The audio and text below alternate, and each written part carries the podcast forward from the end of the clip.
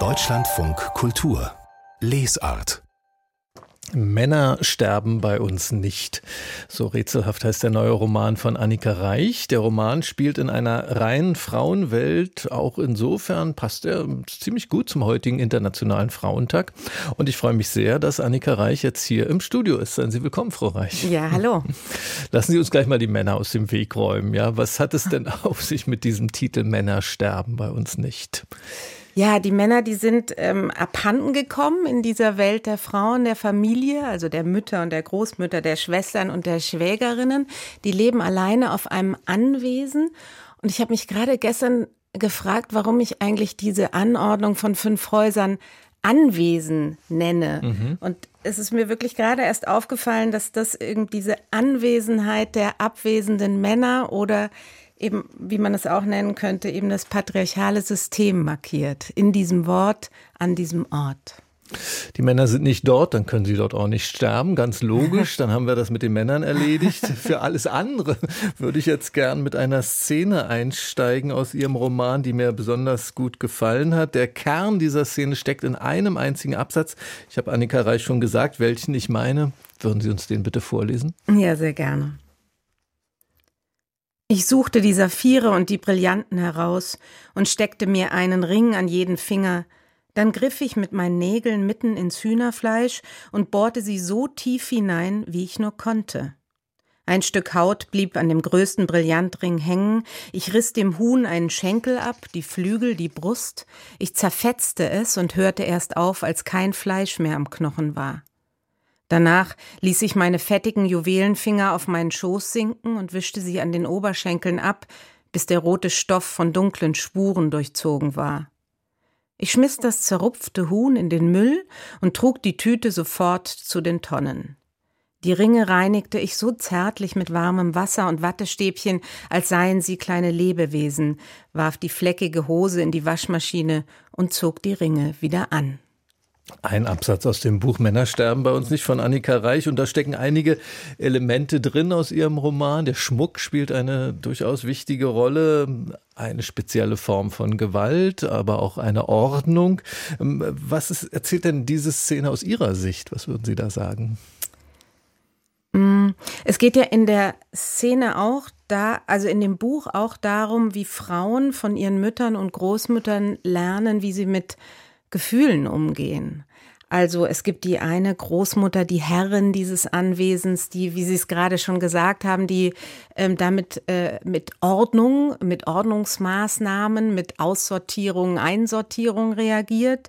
Es gibt eine zweite Großmutter, die, ähm, die trinkend, also die mit einem Alkoholismus auf äh, Gewalterfahrung, aber auch auf äh, Gef Gefühle oder eben weibliche Lebenswege reagiert. Und in der Szene sieht man, ähm, glaube ich, ganz schön auch die, die, die Hil oder sehr erschreckend auch die Hilflosigkeit ähm, dieser Ich-Erzählerin Luise, die eben in dieser Szene erfährt, dass ihre Großmutter gestorben ist. Die Großmutter, die sie zur Erbin erkoren hat und das ist für sie ein ganz ganz, ganz einschneidender Moment, weil sie eben die Erbin ist und ähm, in dem Moment anfängt, sich die Frage zu stellen, wie sie mit diesem Erbe umgeht. Und dabei geht es natürlich einerseits um so ein materielles Erbe, mhm. aber auch um das Symbolische.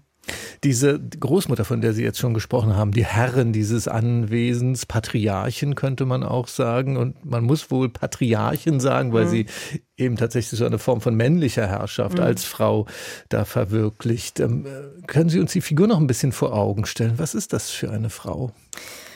Ja, das ist eine Frau, die eben äh, immer die Form wahrt und für die dieses Formwahren auch so die Lösung für alles ist. Also von der Gartengestaltung bis zur Vergangenheitsbewältigung und die ähm, ein, ein hartes Regiment führt, aber auch eine ambivalente Figur ist für die Luise, die mit ihr aufwächst, weil sie eben das auch ist die Enkelin, die Enkelin und mhm. Ich-Erzählerin, ähm, weil sie, weil diese Großmutter eben aber auch Verantwortung übernimmt und bestimmte Entscheidungen trifft. Also es ist nicht nur eine für sie schwierige Rolle, äh, eine schwierige Beziehung zu dieser Großmutter, sondern auch eine, eine, eine liebende Beziehung. Aber diese Großmutter ähm, entscheidet wer in dieser Linie der Frauen ähm, belohnt wird und wer aussortiert wird. Die Großmutter schickt die geliebte ältere Schwester Leni ins Internat, ohne der Luise Bescheid zu sagen und so weiter. Weil, weil die Leni sich nicht richtig einpasst in die großmütterliche Ordnung. Genau. Genau. Wir haben geredet über die Patriarchin, die Herrscherin, die Großmutter in diesem Roman. Und Sie haben auch schon gesagt, sie hat sich eine Erbin ausgesucht, ihre Enkelin Luise, die zweite Hauptfigur, die Erzählerin in dem Roman. Wie fügt sich denn diese Luise da jetzt ein in dieses Herrschaftsmodell? Naja, also mh, mm, die Luise, die, die hat sozusagen zwei zwei Linien vor Augen. Also einmal die Linie dieser Großmutter, das ist die herrische Linie, die sich, die sozusagen das Patriarchat meistert oder dieses Familiensystem kann man ja erstmal sagen, meistert. Ähm, und die aber auch sehr brutal oder hart vorgeht. Und dann hat sie diese andere, die weibliche Linie mit ihrer Mutter und der äh, alkoholkranken Großmutter, die zweite Linie, die eben von vornherein aufgegeben hat, so empfindet es die äh, Luise. Und als sie dann am Grab ihrer Großmutter steht, das ist ja ähm, sozusagen ein, ein Strang dieses Buches, die Beerdigung der Großmutter der Herrin, da merkt sie, dass diese, dass das beides für sie eigentlich keine gangbaren Wege sind. Dass es doch irgendwie einen dritten Weg geben muss, der ihr erlaubt, mit den Frauen ihrer Familie irgendwie in eine, in, eine, in eine Verbindung zu treten. Weil das wird völlig klar am Grab, dass diese ganzen Frauen sich nicht beistehen können mhm. und trotzdem so stark aufeinander bezogen sind. Mhm. Mhm das ganze, ähm, die ganze Welt, in der das spielt, Sie haben schon gesagt, dieses Anwesen mit den fünf Häusern, Seegrundstück, äh, großes Anwesen, das ist ja alles ein sehr bürgerliches Setting. Und wir haben vorhin in der Szene ja auch schon gehört, wie sie da mit diesen Edelsteinen an den Fingern ins Hühnerfleisch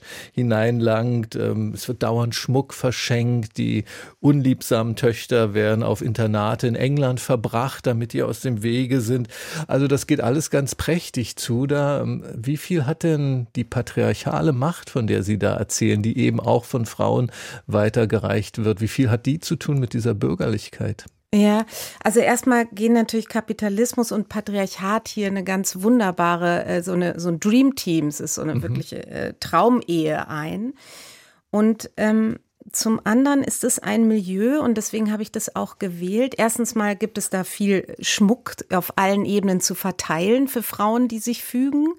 Die sich auch, als, in, auch als Belohnungssystem. Genau, ja. die sich sozusagen in, die, in, diese, in diese Rollen fügen. Also es gibt ja auch dieses Trophy-Wife-Phänomen. Mhm. Also es gibt viel zu, zu gewinnen und gleichzeitig ist es ja ein Milieu, was sich selbst kaum hinterfragt hinterfragen muss. Also der blinde Fleck ist sehr groß in einem Milieu, das von außen nicht dazu gezwungen wird, sich zu äußern, sich zu bekennen. Dafür ist es zu privilegiert. Und das fand ich interessant, weil es geht ja in dem Buch auch ganz viel um die eigenen blinden Flecken. Also ähm, Luise versucht eben zu verstehen, warum sie mit ihrer Mutter nicht kann, warum, warum sie mit ihrer Großmutter nicht kann, warum sie einander alle nicht beistehen und geht da in so eine Art Krebsgang vorwärts. Also man kann auch der Ich-Erzählerin dabei zusehen, wie man immer denkt, mein Gott, jetzt machst du genau das Gleiche wie deine Großmutter. und das kennt man ja auch von sich selbst. Also ich bin ja selbst Mutter und ich saß oft genug da und habe ähm, Sachen zu meiner Tochter gesagt, von der ich gedacht habe, das kann nicht wahr sein, dass ich das jetzt gerade gesagt habe, weil das ist genau das, was ich niemals sagen wollte. Mhm. Ich wollte danach auch fragen, ähm, ob ähm, der Anlass, diesen Roman zu schreiben oder genau, ob Sie da auch äh, Motive in sich selbst gefunden haben mhm. für, für dieses Thema. Was gebe ich als Frau auch an, ja, an Herrschaft weiter an andere Frauen? Ja, also ich beschäftige mich ja seit mh, hm, 20 Jahren mit äh, Feminismus und da ist es aber eher so eine gewählte Schwesternschaft. Und, ähm, und dann habe ich äh, aber gedacht, ich möchte mir das jetzt mal in dieser Keimzelle der Familie anschauen. Und ähm, da wird ja sehr viel Grund gelegt. Also die Versehrungen werden dort grundgelegt, die ähm, und die Muster werden dort transportiert und, und leuchten da am deutlichsten auf. Und deswegen habe ich mir diesmal einmal ganz genau angeschaut, wie das bei Frauen innerhalb einer Familie läuft. Und da hat schon auch meine, meine Mutterschaft einer Tochter eine große Rolle gespielt. Ich habe dieses Buch auch meiner Tochter Rosa gewidmet. Den Roman Männer sterben bei uns nicht, das neue Buch von Annika Reich im Hansa Berlin Verlag ist das erschienen. Sie bleiben noch bei uns hier in dieser Stunde im Deutschlandfunk Kultur. Also sage ich vielen Dank bis hierher.